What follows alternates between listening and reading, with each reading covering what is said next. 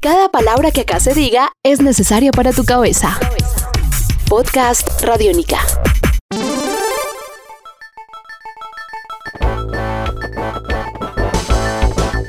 Amigos de Radiónica, sean bienvenidos a una nueva entrega de En Descarga Radiónica, este podcast donde nos encanta conversar sobre temas relacionados con videojuegos, con cómics, cultura geek, entretenimiento alternativo y mucho más. Mi nombre es Iván Zamudio, arroba Iván Zamudio 9 en Twitter.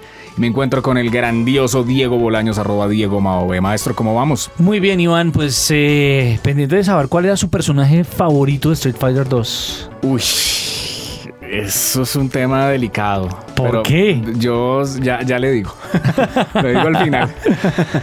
bueno, estamos celebrando en esta oportunidad que hacia el año 1991 se presentó un importante videojuego dentro del mundo del arcade que es considerado como eh, el juego epítome de, del, del, campo de los videojuegos de peleas que viene siendo pues Street Fighter 2. 25 años de este videojuego conocido como The World Warrior todo antes y todo después de Street Fighter 2, cuando hablamos de videojuegos de pelea, no importa. No importa. No, no importa. Mire, así exista The King of Fighters. Así exista Mortal Kombat. Así exista Mortal Kombat y The King of Fighters que tiene mucho peso y mucha fuerza. Acá en Colombia les gusta mucho ese videojuego, pero Street Fighter también ha gustado, pero Street Fighter es la clave para entender absolutamente todo. Diego, si uno mira el antecedente obviamente de Street Fighter, que fue un juego conocido como, de Street, perdón, de Street Fighter 2, que fue un Street Fighter 1, uh -huh. que fue lanzado en 1987, uno se da cuenta que del paso de Street Fighter 1 a Street Fighter 2 hubo un cambio tremendo y además porque Street Fighter 2 le dio como las todas las bases y todos los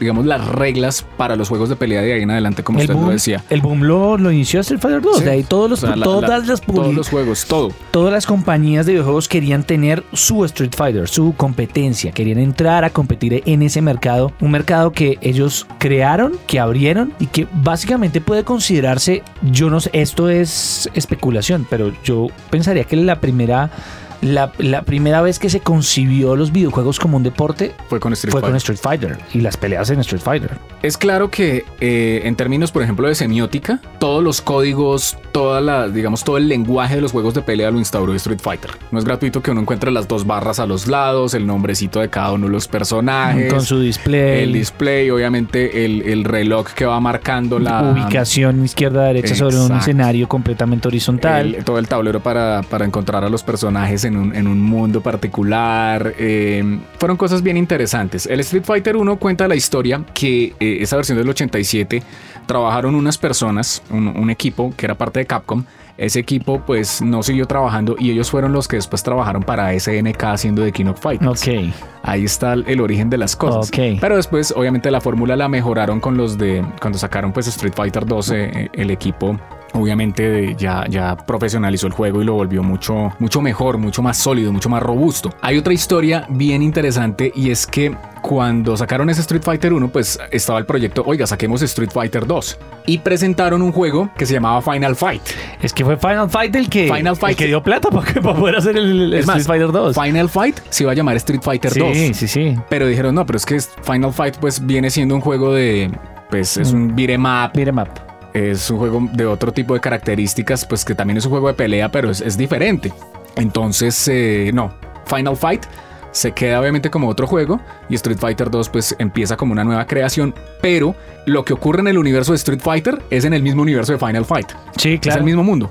Entonces, eh, todo el, el, esquema de las calles, de que todo, eh, todo ese tipo de elementos, y es más, personajes de Final Fight después han aparecido en, en futuras entregas de Street Fighter como personajes invitados. Sí, claro Entonces que sí. ha sido genial. Es que la idea era, la idea original era, si Street Fighter 1 no fue un éxito, eh, alguien se le ocurrió y dijo, bueno, volvamos a un, un beat'em up para que, para que sea más arcade, más la gente juegue sola y, avance tranquilamente por su escenario. Gracias a Dios reconsideraron y replantearon la idea como usted lo dice, pero además lo que permitió fue que eh, Street Fighter 2 entrara a, a, a, un universo casi en blanco. Creo que nadie De los que conoció Street Fighter 2, de los que conocimos Street Fighter 2, conoció Street Fighter 1 y eso fue muy bueno porque Sí, sí, sí. no le permitió llegar sin ese sin ese sin ese pasado oscuro de un juego que, que, que era que era rústico, que era torpe, que no tenía su estética tan definida. Street Fighter 2 fue fue fue un triunfo de de la concepción japonesa de los videojuegos, porque además por más de que eh, Norteamérica haya intentado hacer juegos de pelea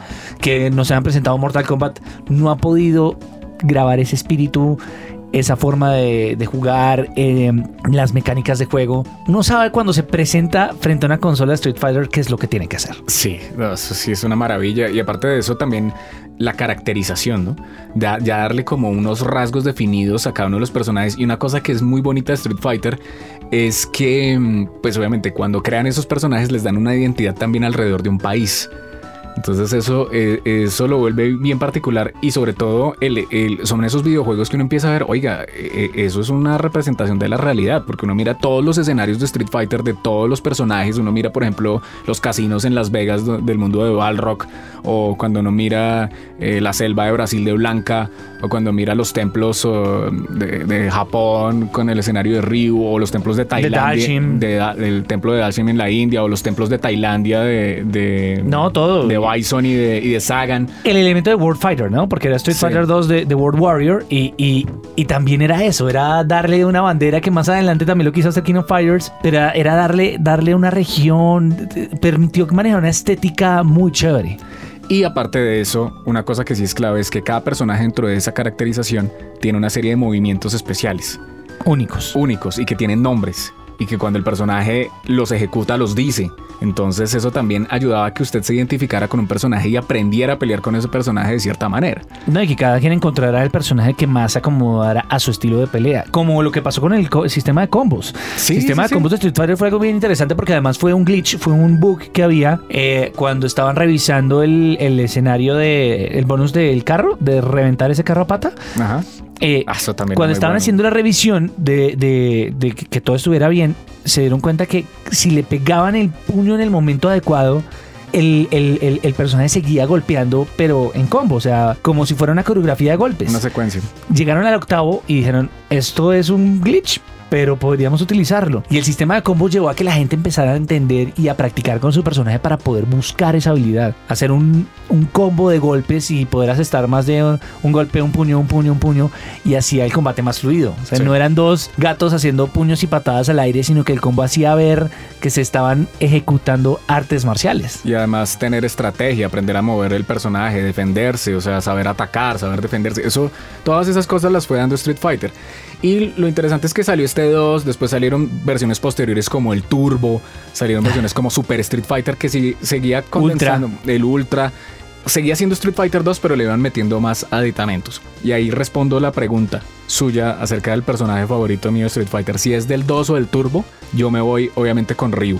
Ah, toda yo, la yo vida. con Ryu toda, la, vida. Y número dos, Guile. Ok. Porque me pareció una eh, genial. Pero también siempre. Pero Ryu Ryu siempre. por encima. Pero si usted ya me pone Super, eh, Super Street Fighter 2, que era esa versión mejorada, que tenía tres personajes Más. más. y que el intro salía Ryu y los rayos y todo eso que también se asemeja mucho a la película animada de Street Sí, Fighter 2, claro. que es una belleza. Pues también esa entrada de Super Street Fighter 2 es, es, es histórica, es, es histórica, legendaria. es histórica, la doc en todo esto.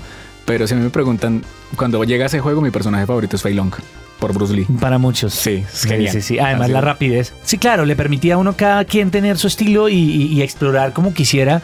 eh, ver a Chun-Li, ver a Honda y Honda haciendo, haciendo también sus movimientos. Son muchos recuerdos, muchas memorias y claramente es uno de los aniversarios más importantes en la historia de los videojuegos. eh, en estos momentos con un exclusivo que lograron para PlayStation eh, en un timing perfecto y lo que es una comunidad completa, ¿no? Es que Street Fighter es fácilmente una de las primeras comunidades de videojuegos por todo lo que envolvió, por la posibilidad de hacer campeonatos, torneos, eh, aprender. Yo me acuerdo cuando yo anotaba de la Club Nintendo, eh, hacía mi propio manual de combos de Street Fighter para poder saber los movimientos. Es mucho, es mucho Es Y además grandes, grandes jugadores que existen a nivel mundial, como por ejemplo Justin Wong, Daigo Ujú. Mehara, que ellos empezaron de niños jugando esto y hoy en día son campeones mundiales. Este es un podcast Radiónica. Descárgalo en radiónica.rocks. Podcast Radiónica.